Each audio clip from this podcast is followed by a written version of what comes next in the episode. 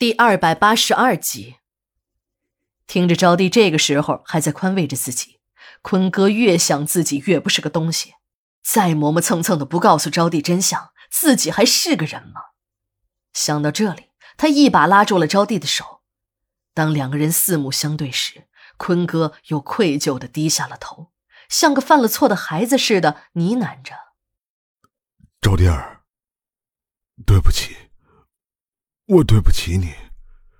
招娣一看坤哥的表情，如同坠入了雾里云雾中，开始有点摸不着头脑了。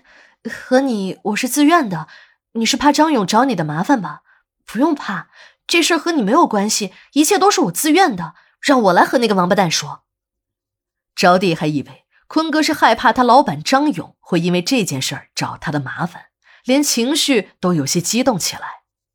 招娣恨透了张家父子，这两个家伙，老子不是好人，儿子呢更是一只披着羊皮的狼，收买医生，暗害自己的父亲，还道貌岸然的装好人，想霸占自己，到处的宣扬自己是他张勇的女人，别人谁要是敢碰，就整死谁。不要脸的男人，招娣看到过，但不要脸到这种地步的男人，他还真是不敢想象。招娣正想再次向坤哥说明，她招娣是个自由的女人，跟哪个男人是她的自由。如果张勇敢干涉她和坤哥在一起，自己会去找张勇拼命时，坤哥却低着头自顾自地说了起来。当招娣听完了坤哥的讲述，她呆住了。这个时候，两个人都沉默着。坤哥低着头，他连抬起头来看招娣一眼的勇气都没有了。而招娣的两只眼直勾勾的盯着墙壁，房间里死一样的沉寂，两个人都听得到对方砰砰的心跳声。这一刻，时间仿佛真的停止了。坤哥的心里难受极了，对自己给眼前这个女人造成的苦难万分的愧疚。他完全能够理解招娣现在的心情，那是一种和死神零距离接触的恐惧和无奈。作为一个弱女子的招娣，精神在这一刻完全崩溃，就是丧失活下去的信心，想到了死也说不定。正当坤哥极力的揣测招娣此刻的心情时，突然，招娣放声的笑了起来。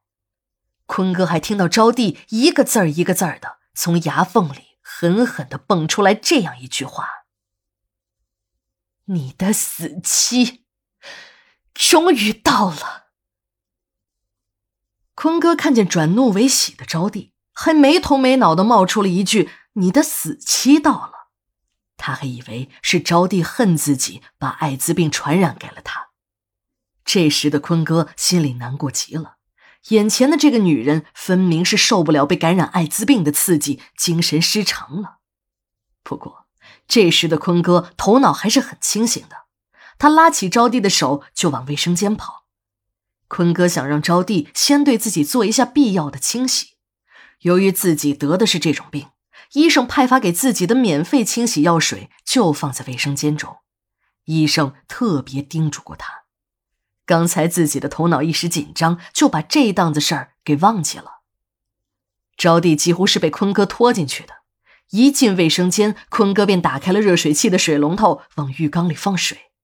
由于紧张，再加上刚才用力的拖着地，坤哥一阵忙乱，弄得脸红脖子粗，额头上也沁出了细密的汗珠，还大口的喘着粗气儿。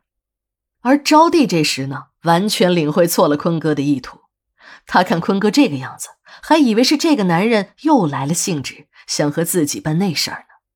他有点疑惑，自己已经是他的人了，为什么这个男人还要弄得这么野蛮？把自己的胳膊都掐出了两条紫红色的印记。这时，招娣的心头突然想到了这样一件事儿：那是他混在酒吧的日子里。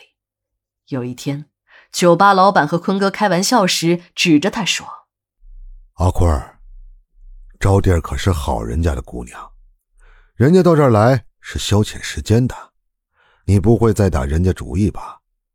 小心人家告你中轴肇事。”那就不妙了。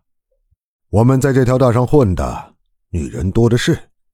再说了，和女人上床，说到死还是要你情我愿的。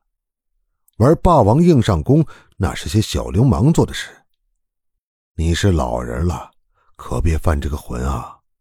坤哥知道，这酒吧的老板水哥是霞姐的亲弟弟，也就是张百万的小舅子。